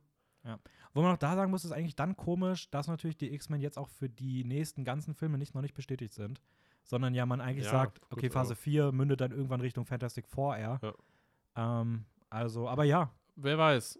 Es kann ja trotzdem ein früh gesäter Sandkorn sein. ähm, ich habe noch, Klar, Sandkörner sät man. man sät Sandkörner, oder? Einfach mal so, ah, die Wüste ist so, ist so leer, wir müssen mal ein paar Sandkörner säen, damit wir nächstes Jahr viel mehr Sand haben. ja. Ähm, ich würde mal zum Abschluss noch, ich habe noch so zwei Easter Eggs rausgesucht, die fand ich einfach super lustig. Okay. So ganz, so richtig kleine, unbedeutende Kleinigkeiten, und auf die ich nicht geachtet hatte, die ich jetzt irgendwie gefunden habe. Nämlich zum einen der Name West, äh, Westview, das die Geschichte in Westview spielt, Ja. ist aus mehreren Sachen witzig, nämlich das Schild. Ähm, setzt, die beiden Wörter setzen sich aus W und V zusammen, Westview, Wonder Vision. Oh, in der ja. Mitte steht West, also und dann View, TV, ist eine TV-Show. Aha. Und ähm, Westview heißt ja übersetzt westliche Sicht und eigentlich also ist der Film ja die Sicht auf westliche Sitcoms, in der ja amerikanische Gesellschaftsbilder und sowas vermittelt werden. Ja. Ähm, was ziemlich witzig ist, dass so dieser Name so perfekt gewählt ist. Und es gibt dann auch noch den ab in Folge 4 auf dem Schild den Slogan Home, it's where you make it. Nach dem Motto, sie hat sich ihr Zuhause selber erschaffen und Wanda hat es eigentlich komplett kreiert. Das weiß man zu dem Zeitpunkt noch nicht ganz ja, sicher. Ja, ja. Ähm, und eine andere Sache noch, was auch ziemlich witzig ist, wenn man halt weiß, dass es im Comic die böse Figur der Agatha Harkness gibt, dann hätte man auch schon ganz früh darauf kommen können, dass es sich dabei um Agnes handelt. Denn die ersten beiden Buchstaben von Agatha sind das A und das G und die letzten vier Buchstaben von Harkness sind N-E-S-S und sie heißt Agnes und ja, das sind Huh. auf jeden Fall so witzige Sachen, die ja, ja. äh, mir aufgefallen sind. Äh, Nein, Lüge, die sind mir nicht aufgefallen, die habe ich jetzt ja, im Nachhinein hast du gesehen. wahrscheinlich im Nachhinein gelesen, ja. Aber Ähm, es ist trotzdem sehr interessant, dass, und das zeigt halt auch einfach nochmal zusätzlich, wie viel Gedankengut in diese Serie reingesteckt wurde. ja, also das gerade für halt Marvel ist das unfassbar ja, kreativ. Für Marvel ist es eine sehr, sehr, sehr innovative Art und auch Idee, eine Serie zu drehen und ja. eine Geschichte zu erzählen. ja, voll. Ja. Dann würde ich sagen, wac wackeln wir mal rüber. Wir Aber wackeln, wackeln wir rüber. mal rüber, ne, zu hier dem Falken und dem Wintersoldaten. Der Wintersoldat. Ähm, ja, können wir gerne machen. Ähm, weiß nicht, wo fangen wir an? Ähm, ganz kurz erstmal Screenwriting oder verantwortlich ist Malcolm Spellman gewesen, der jetzt auch äh, bestätigt ist als Drehbuchautor für Captain America 4. Und Regie geführt hat durch die ganzen Folgen hinweg äh, Carrie Scotland, die super viele Einzelfolgen gemacht hat bei irgendwelchen Serien, hat auch ein, zwei Folgen oder so bei Walking Dead gemacht. Ähm, immer wieder auch bei größeren anderen Serien mal für eine Folge Regie geführt, unter Mhm. anderem auch fünf Folgen für The Handmaid's Tale. Okay. Und ähm, was war denn so dein Gesamteindruck erstmal von Falcon and the Winter Soldier? Äh, mein Gesamteindruck war auch überwiegend positiv, aber ich fand, gerade weil man jetzt auch im Vorhinein ähm, hier WandaVision gesehen hat, was natürlich nochmal ein ganz anderer Fokus ist, das ist natürlich klar, aber ich fand WandaVision im Gesamtkonzept etwas besser, innovativer, aber trotzdem war Captain Falcon, heißt er doch, oder? Captain Falcon and the Winter? Oder, nee, nur einfach, Falcon. nur, nur Falcon, ne? Fal Captain ranhängen. Falcon. Captain Falcon. Ähm, ich fand Falcon and the Winter Soldier aber trotzdem eine solide erzählte Geschichte. Also sie hat schon Spaß gemacht, ähm, erzählt halt so, so ein bisschen die Geschichte weiter, was halt nach dem Tod von Captain America passiert. Also nachdem Steve Rogers sein Schild weitergegeben hat, ähm, was damit passiert. Und erzählt dabei eine schon eigentlich solide, gute Geschichte. Mhm. Also ich muss sagen, bei mir ist die, ist im Vergleich zu Wonder Vision, ist bei, bei der Serie auf jeden Fall meine Meinung dazu, umso mehr Zeit vergangen ist, seitdem ich mir fertig bin, auch ein bisschen weiter gesunken noch. Also ich finde es dann doch schon deutlich durchschnittlicher, als ich es so als Ersterlebnis hatte. Es ist immer noch eine gute Serie so. Mhm. Ich finde auf jeden Fall, dass es sich nicht verstecken muss und es auf jeden Fall auch sehr sehenswert ist. Und gerade wenn man damit was anfangen kann, sollte man es sich auch anschauen. Es ist schon auch echt gut geworden so. Aber es ist nicht so dieses Outstanding-Ding wie Wonder Vision. Mhm. Und ich finde, es liegt vor allem daran, dass irgendwie es sich so ein bisschen optional anfühlt, dass du es schaust. Also ich habe nicht das Gefühl, es, es bietet kaum einen Mehrwert, zu dem Punkt, der am Ende von Endgame schon ist, außer dass du halt ein bisschen tiefer in die Figuren reinguckst. Aber die Figuren selbst stehen auch am Ende eigentlich genau dort, wo sie auch schon bei Endgame standen. So, am Ende von Endgame ist Falcon der, der Captain. Ja, Dass er ja. das nicht sein will, wird erst ja, und was da, wie, wie tief Ja. seine Probleme gehen, wird erst in der Serie aufgemacht und es endet damit, dass er, der, dass er dann der Captain ist. Und letztendlich halt wieder das Schild in der Hand hat, so wie am Ende von Endgame. Ja, so. und auch, und auch Bucky hat ja eigentlich keine wirkliche Entwicklung durchgemacht, weil den hast du halt im Ende von Endgame auch genau so schon wahrgenommen, wie du ihn jetzt wahrnimmst. Ja. Ich würde auch sagen, die Serie hat eigentlich einfach nur tiefer in diese Charaktere reingeschaut. Ja, ähm, das hat auf jeden Fall bei, bei, meiner Meinung nach, bei Sam Wilson, also Falcon, auch Mhm. super funktioniert. Mhm. Ähm, ich war sehr skeptisch, ob ich ihn als Captain America gut fand, weil ich einfach die Figur war bisher im MCU so unpräsent und so langweilig auch porträtiert und du hattest irgendwie gar nicht das Gefühl, dass der irgendwie ansatzweise krass ist, so gerade im Vergleich zu all den anderen. Er war immer so eine sehr krasse Nebenfigur. Ja. Ähm, und ihn dann einfach so als Captain America hinzustellen, ohne großen Aufbau, war halt schon irgendwie, habe ich halt nicht so krass gefühlt. Muss ich aber sagen, durch die Serie jetzt hat man der Figur schon die Tiefe gegeben, dass ich auf jeden Fall schon ihn auch als richtigen Cap wahrnehme, so und auch finde, dass es ein guter Nachfolger ist. Und ich mich auch sehr darauf freue, wie es da mit ihm weitergeht. Ähm, Ja. Bei Bucky, alias Winter Soldier, bin ich da eigentlich so ein bisschen hin und her gerissen, weil klar hat er ein bisschen mehr Tiefe gegeben, äh, bekommen, aber auch nicht wirklich viel. Ich würde aber sagen, was, was eigentlich in der Serie ganz gut, ja, so vom, vom Verlauf her eigentlich seine Figur gepasst hat, ist, dass er jetzt versucht, mehr mit seiner Vergangenheit abzuschließen. Ja, aber ich finde, auch das war eigentlich schon in Endgame teilweise so drin, dass du nicht das Gefühl hattest, dass das anders wäre. Also auch das, dass, dass er da immer noch so diese Probleme hat, wurde auch erst wieder in der Serie aufgemacht. Und er ist da irgendwie nicht so viel weitergekommen.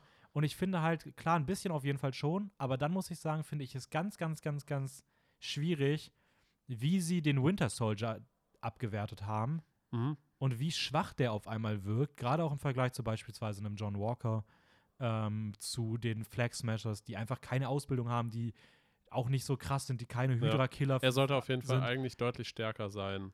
Ja, und das, und das finde ich, deswegen find, muss ich sagen, insgesamt finde ich die Entwicklung von ihm als Figur hat der Serie sogar eher fast ein bisschen geschadet so.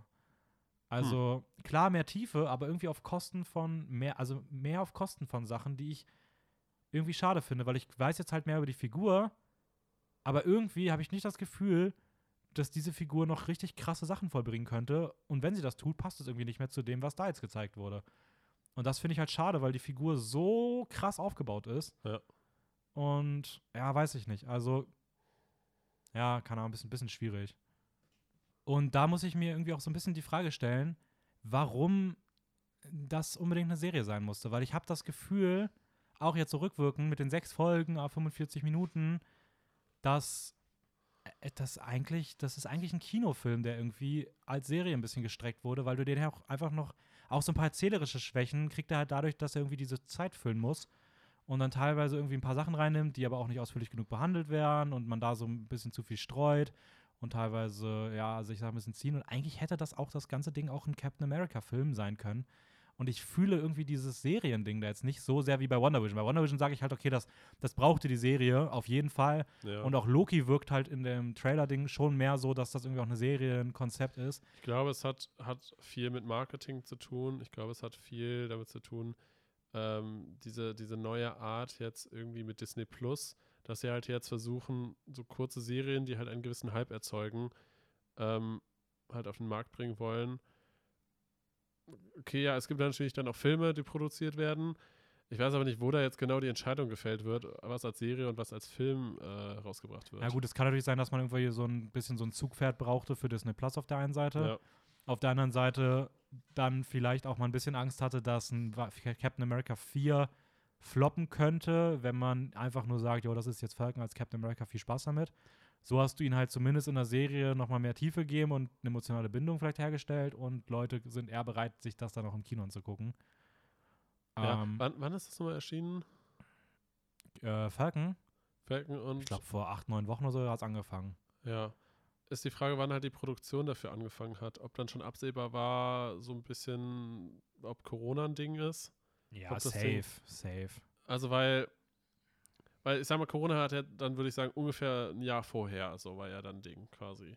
Das heißt, dass man halt dann diese ganze Entwicklung auch von Disney Plus und sowas alles, das wird ja wahrscheinlich parallel damit einhergegangen sein und dass man dann halt schon bewusst gesagt hat, ähm, ja, wir machen das als Serie, einfach damit man Disney Plus weiter bewerben Ja, gut, kann. du kannst sowas auch als Serie machen, aber ich finde auch als Serie muss es dann halt mehr Inhalt, also mehr narrative Inhalte, also geschichtliche Inhalte auch haben, die irgendwie zu einer Serie passen.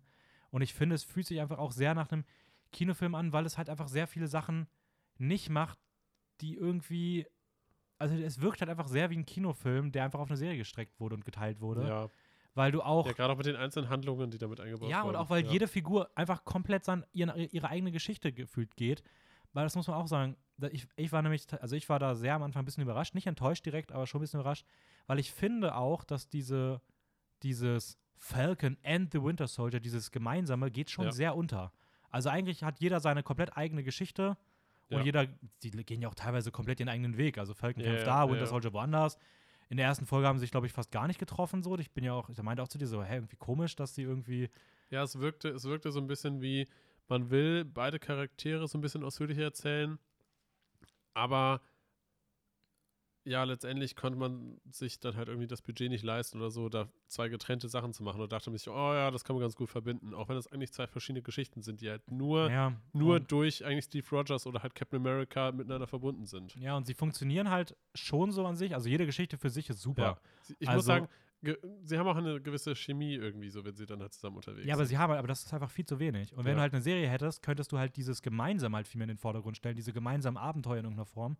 Aber dadurch, dass es halt dann einfach eine Gesamtgeschichte erzählt und die auch noch jeder irgendwie einzeln ist, ja.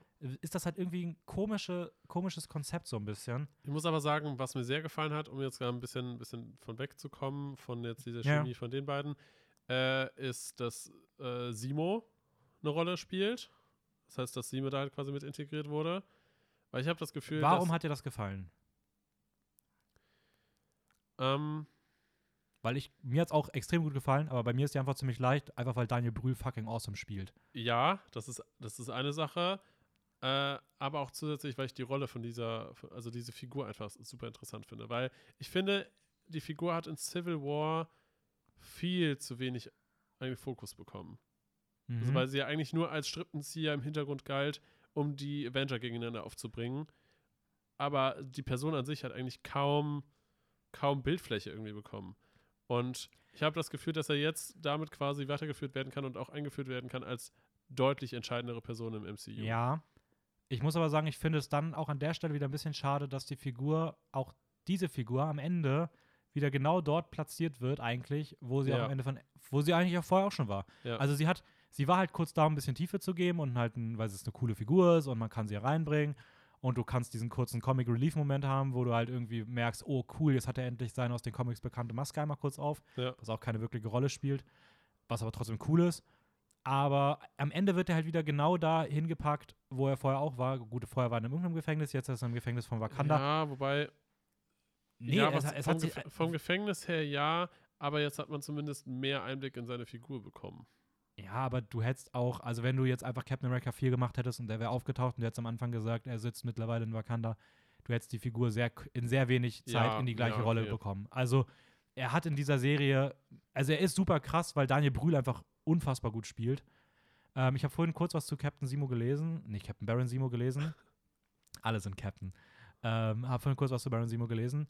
Und da wurde das nämlich sogar kritisiert, weil, und so habe ich es auch ein bisschen in Erinnerung, wird er ja in Civil War als so ein bisschen Lone Wolf dargestellt, der Mhm. so als gebrochener Mann irgendwie versucht, diese Superhelden auszu. Und dadurch, dass er jetzt in, in äh, Falcon and the Winter Soldier ja in Mandripor Ja. so, so voll diese krassen Businessman ist, ja, Connections hat, ja. wird er ja wieder sehr in diese Unterwelt-Boss-Stereotype-Rolle reingedrückt.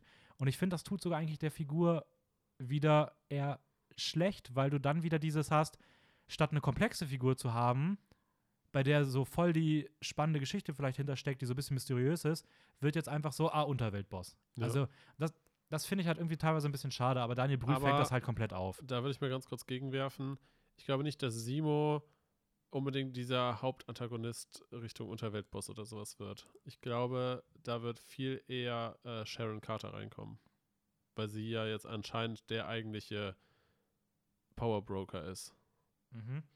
Ähm, ja, also ich finde, die Figur hat man auch gut aufgebaut. Ja. Ähm, was heißt gut aufgebaut? Man hat sie nett aufgebaut, das ist eine schöne Entwicklung, gute, also schön, dass sie der Power Broker ist, oder die Power Brokerin Ja, Power in dem Fall. Ich muss allerdings sagen, nicht ich, in englischen Wörtern. man gendert in englischen Wörtern mittlerweile leider Gottes schon, wenn sie in einem deutschen Satz eingebaut Echt? werden. Ja, so wie Follower und Followerin, sagst du auch.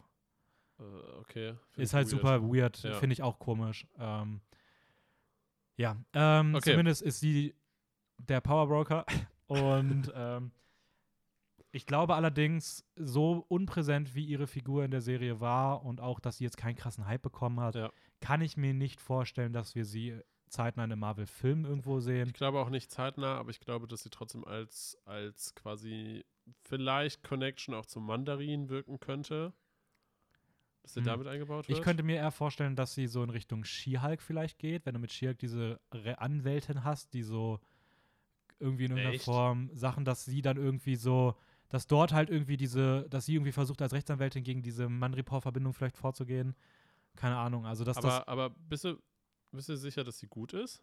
wer? Power, also, Nee. also sie dann. Nein, sie ist böse. Aber She-Hulk ist ja eine gute Figur, die so als Rechtsanwältin für Superhelden immer wieder auftritt. Ja, Und sie bekommt ja eine Serie, eine eigene.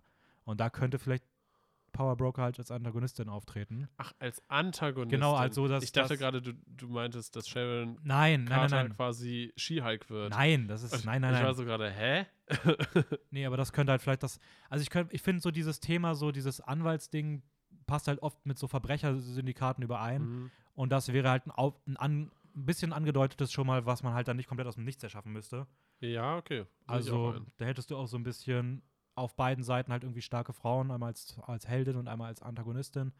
Wäre vielleicht ganz interessant und ich glaube halt, dass sie eher für solche Produktionen in Frage kommt, als jetzt für, keine Ahnung, Captain America 4 ist auf einmal, spielt sie eine Rolle. So sehe Ja, ich halt irgendwie sie nicht. könnte auch theoretisch irgendwie dann auch in Verbindung stehen mit dieser Val, die, die ja den US Agent da rekrutiert hat. Mhm.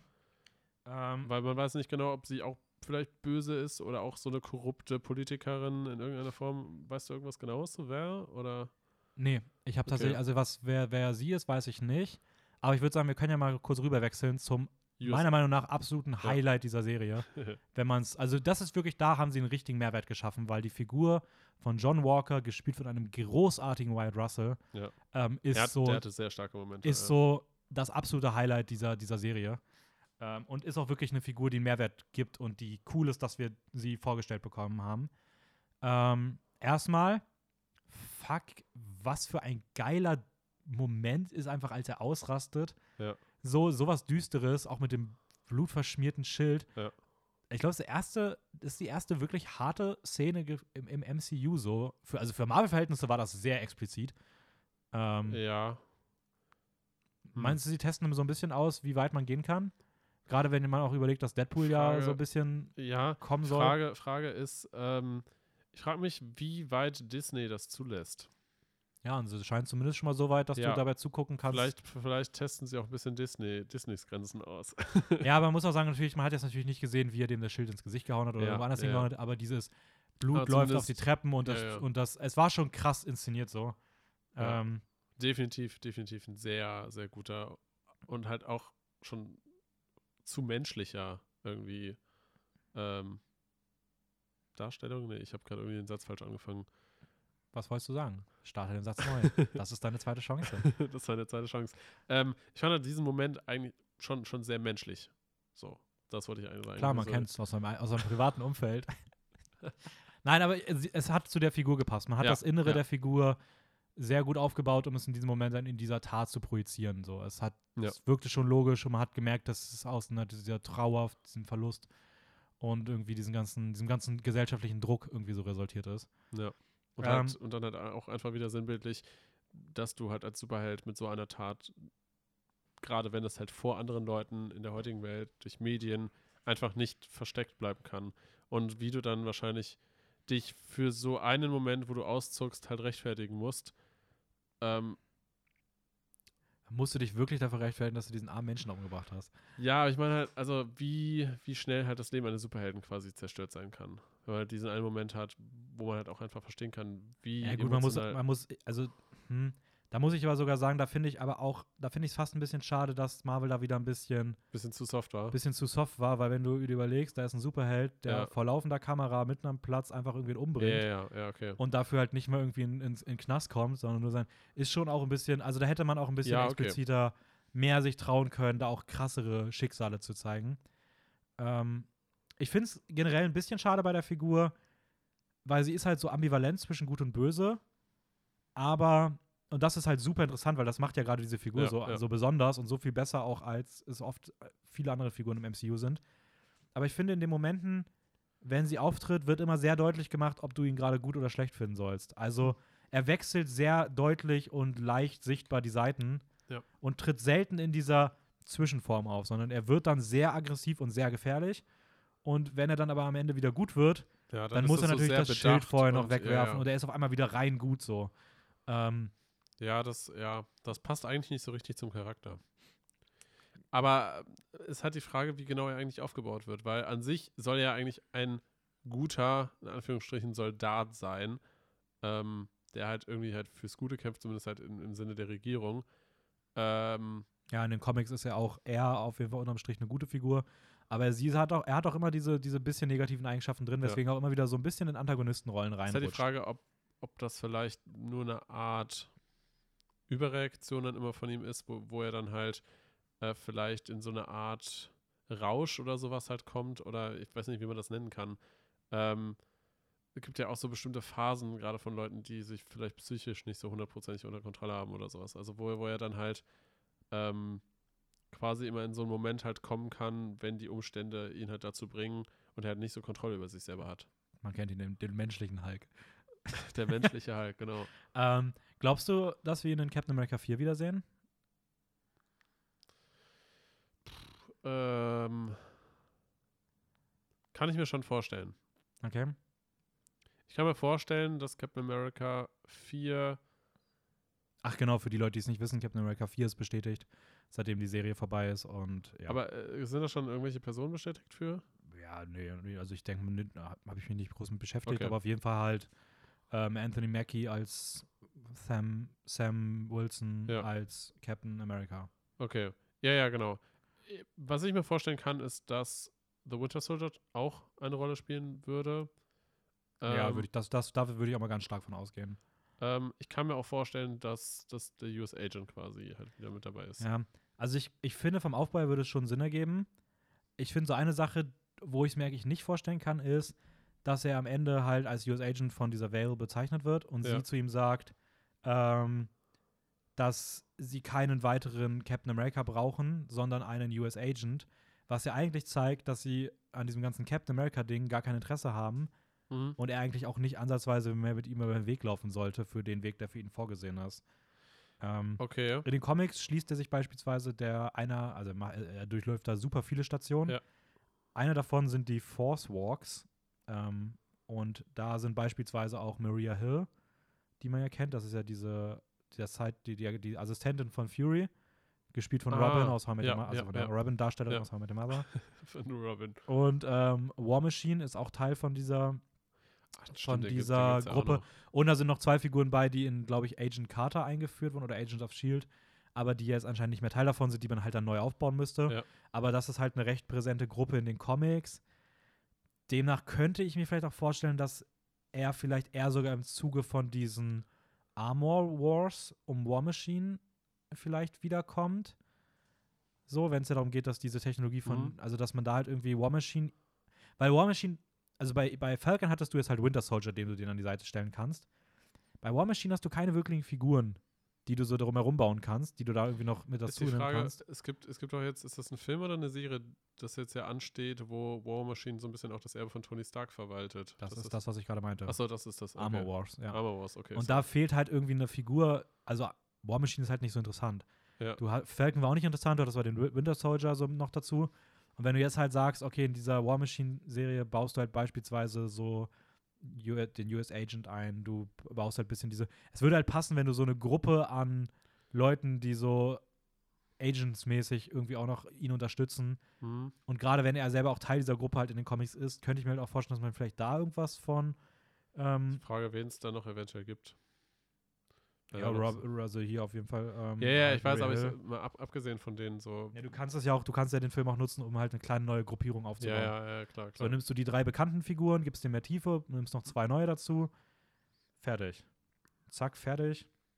Zack. Ähm, so, ich habe, glaube ich, gar nichts mehr wirklich. Ich habe eigentlich nur noch, dass ich also wirklich richtig antiklimaktisch habe noch aufgeschrieben, aber die Serie sieht richtig gut aus und erinnert von der Produktion an einen Kinofilm. Also auf jeden Fall optisch toll, geile Kämpfe. Also die ist wahnsinnig hochwertig gemacht. Sieht auch besser aus als Wonder Vision teilweise, gerade in den Kampfszenen. Hm? Ähm, ich finde nämlich, dass die letzte Folge von Wonder Vision einfach sehr CGI überladen ist. Das mochte ich da nicht so gerne. Hier finde ich, der, die sieht wirklich großartig aus. Die Kampfszenen sehen nice aus. Gerade ähm, Falcons Kampfstil ist echt cool geworden. Ja, vor allem mit diesen kleinen Gadgets noch mit Ja, dabei, und ne? auch irgendwie hat es einfach mehr Kraft und sowas. Und ja, das, das ist schon nice. Ähm, ah, ein ganz großes Thema noch, was wir gar nicht geredet haben. Wie fandst du, wie haben sie, also wie findest du, haben sie denn diese, diese Sam Wilson, Cap, schwarzer Captain America Ah, ja. Thematik eingebaut? Ähm, Und wie glaubst du, ist das jetzt durcherzählt, diese Thematik? Oder glaubst du, da, das wird auch weiterhin Thema bleiben? Oh, interessant. Also zur ersten Frage erstmal zu kommen, ähm, wie, wie ich generell dazu stehe oder wie, wie ich das dargestellt so fand. Ich fand es überraschend gut dargestellt. Mhm. Also ja, natürlich ist, ist das Rassismus immer noch allgegenwärtig. Ein Thema, was, was gerade in, in den aktuellen modernen Filmen halt auch viel aufgegriffen wird. Ähm, Auch gerade in den USA wahrscheinlich noch Genau, gerade jetzt nochmal USA. Und dafür fand ich das eigentlich sehr nüchtern und auch gut emotional dargestellt. Also Mhm. so, dass man es nachvollziehen kann, dass es nicht, nicht zu sehr aufgebauscht wurde, aber auch nicht zu wenig, also nur so angekratzt. Mhm. Ähm, natürlich drückt das da noch auch nochmal sehr stark so auch auf, auf die emotionale Drüse, sage ich mal. Ähm, ja, aber halt auch einfach, dass man sich nicht mehr verstecken sollte. Also, dass halt gerade gerade auch dunkelhäutige Menschen sich nicht hinter der Geschichte irgendwie verstecken sollen oder sich fragen sollten, ob, ob sie in irgendeiner Form dazu geeignet sind, als, als vielleicht auch führende Personen irgendwie voranzugehen. Ja, genau. Also es Ja. ist ja so, zumindest das, was halt in der Serie auch themat Ja, thematisiert wird mit Isaiah, Isaiah, Isaiah und ihm, glaube ich, ne? Diesem. Ja, Heißt das Isaiah? Ja, ne? Ich meine, heißt Isaiah.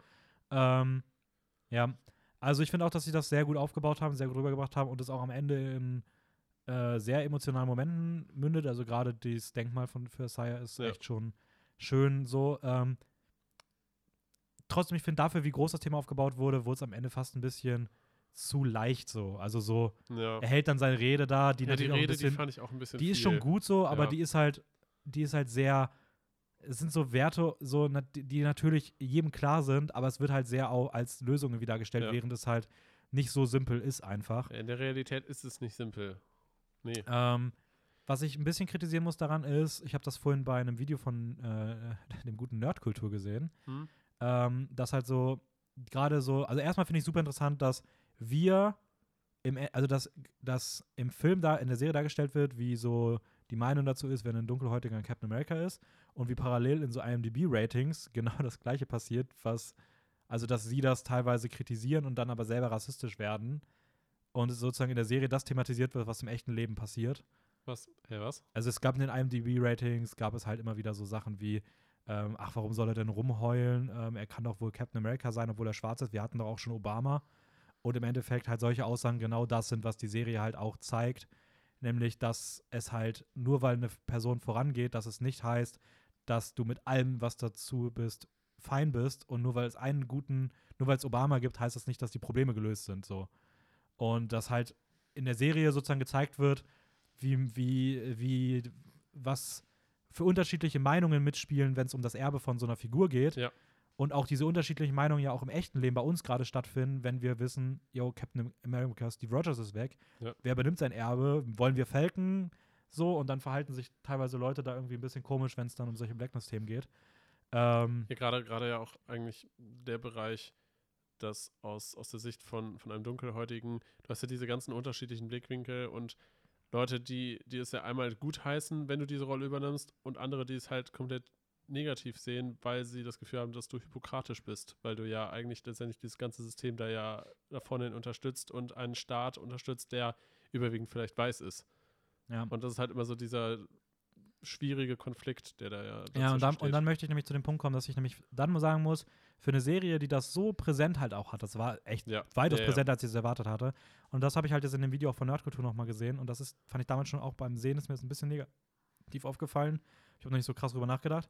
Aber dieses, wenn du dich so intensiv damit aussetzt, dann sind halt solche kleinen Szenen, wie dass sie nach Mandripor gehen und ähm, er, also Sam Wilson, in bunte Kleidung gesteckt wird und einfach sag, gesagt wird, yo, verhalte dich einfach verhaltensauffällig, du siehst eh aus wie der andere Schwarze, sind halt dann sehr kritisch zu betrachten. ja. Wenn du in der Serie darauf aufmerksam machen möchtest, auf Rassismus, dann sind solche kleinen Sachen, die sehr unnötig sind, ähm, ein bisschen, macht das ganze Bild sehr kaputt so. Hm. Äh, das finde ich ein bisschen schade. Ich bin aber gespannt, ob es in Captain America 4 auch noch um die Thematik gibt, weil es gibt in den Comics tatsächlich ein Band, wo auch Sam Wilson der neue Captain wird Hm. und wo es auch um diese, ähm, das Thema geht, dass er dunkelhäutig ist Ja. und wo die Leute dann auf die Straße gehen und gegen ihn demonstrieren und er letzten Endes sogar als Captain zurücktritt, weil er den Echt? Druck nicht standhält. Also ich bin mal gespannt, wie das, wie das Okay, krass. weitergesponnen wird. Ob soll so eine Handlung in der heutigen Zeit überhaupt noch tragbar ist, weil eigentlich kannst du mir dieses Ding jetzt auch nicht wieder wegnehmen, weil das Ja. wäre ein ganz falsches Zeichen. Aber ich bin mal gespannt, wo das hingehen könnte. Ja, doch, doch, das ist definitiv interessant. Ich meine, klar, da hatten wir auch mal ein bisschen drüber geredet, ähm, gerade so das Thema halt Disney, wie Disney dazu steht, welches so Bild Disney auch nach außen irgendwie, irgendwie vertreten will, weil es ja immer noch ein riesiger, riesiger Konzern ist, der dahinter steht. Äh, aktuell halt der größte Konzern, der halt schon fast eine so Monopolstellung irgendwie im, im Filmbereich bekommen hat.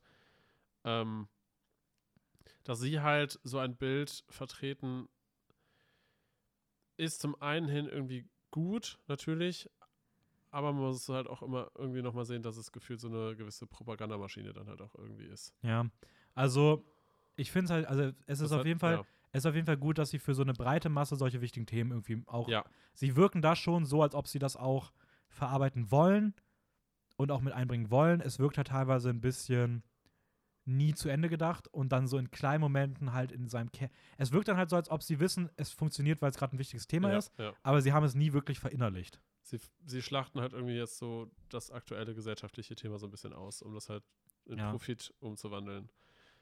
Aber ist eh nochmal ein Ja, ganz anderes Thema. Ja, aber ja, ähm, ja. Nee, auf jeden Fall trotzdem, also auch wenn man, wenn ich jetzt an Winter Soldier weitaus ein bisschen mehr Kritik gesagt habe, ist es immer noch eine gute Serie. Ich habe da damals, glaube ich, von fünf Sternen dreieinhalb gegeben. Ich würde das immer noch so machen. Bei mir ist die Tendenz aber schon eher Richtung drei Sterne nur. Ähm, aber ich würde trotzdem sagen, dreieinhalb Sterne weiterhin noch und es ist eine super Serie, gerade wenn man Ja. Fan davon ist, kann man sich gut anschauen. Es wirkt aber auch ein bisschen, also es hätte einfach auch Captain America 4 sein können und fertig. Ja. Also ich glaube auch für Leute, die sich jetzt vielleicht nicht so tief mit Marvel beschäftigen, ähm, würde ich schon fast sagen, ist wahrscheinlich Falcon and the Winter Soldier nahbarer als Wonder Vision, weil Wonder Vision schon sehr speziell sich auch nochmal damit beschäftigt. Ja. Wonder Vision kann auch sehr komisch wirken und ja. abschreckend sein, gerade in den ersten Folgen. Aber, ähm, ja gut, die Leute, die jetzt wahrscheinlich noch dabei sind, haben es eh gehör gesehen. ja, ja. Aber ähm, ja, also bin mal gespannt, wie es da weitergeht. Ich hoffe, dass Loki wieder. Ich, ich finde, diese Serien können ruhig mutig sein. Ja, Ähm, definitiv. Also Das hat bei Wonder Vision gut funktioniert und ähm, ja. Ich würde sagen, wir machen mal Schluss hier. Ich habe Hunger. ja, wir haben jetzt, haben jetzt auch schon anderthalb Stunden ungefähr geredet. Ja, nicht ganz, ein bisschen was muss man abziehen. Ich glaube, wir sind so bei 1,25. Echt? Ja, so, ein paar Pausen. paar Wir Pausen. mussten zweimal zwischendurch Pause machen. Ähm, also, das Voll habt, ihr okay. nicht, das habt ihr nicht mitbekommen. Ähm, ja, folgt uns bei Instagram mal wieder. Filmjoker-Wien. Empfiehlt uns weiter an Leute, die irgendwie sich für Marvel interessieren, die sich Ja. für alles Mögliche zum Thema Film interessieren. Jeder, ja auch jeder schon, ist willkommen. jeder auch ist wenn die willkommen. Personen einfach nur zuhören, um unsere wunderschönen Stimmen zu hören. Genau. Ja. ähm, ja, und ich habe nichts mehr zu sagen. Ähm, das letzte Wort heute. Heute darfst du mal wieder das letzte Wort haben. Das ist aber sehr nett von dir. Danke dafür, Dennis. Ich sag schon mal Ciao. Danke, dass ich das letzte Wort haben darf. Ähm, äh, ja, viel mehr habe ich eigentlich auch nicht zu sagen. Ähm, ist schön, dass ihr zugehört habt, uns ein bisschen beim, beim Reden zu, zugehört habt. Jetzt habe ich das zweimal gesagt. Ich sage einfach mal Ciao, bleibt gesund. Bis nächste Woche. Tschüss.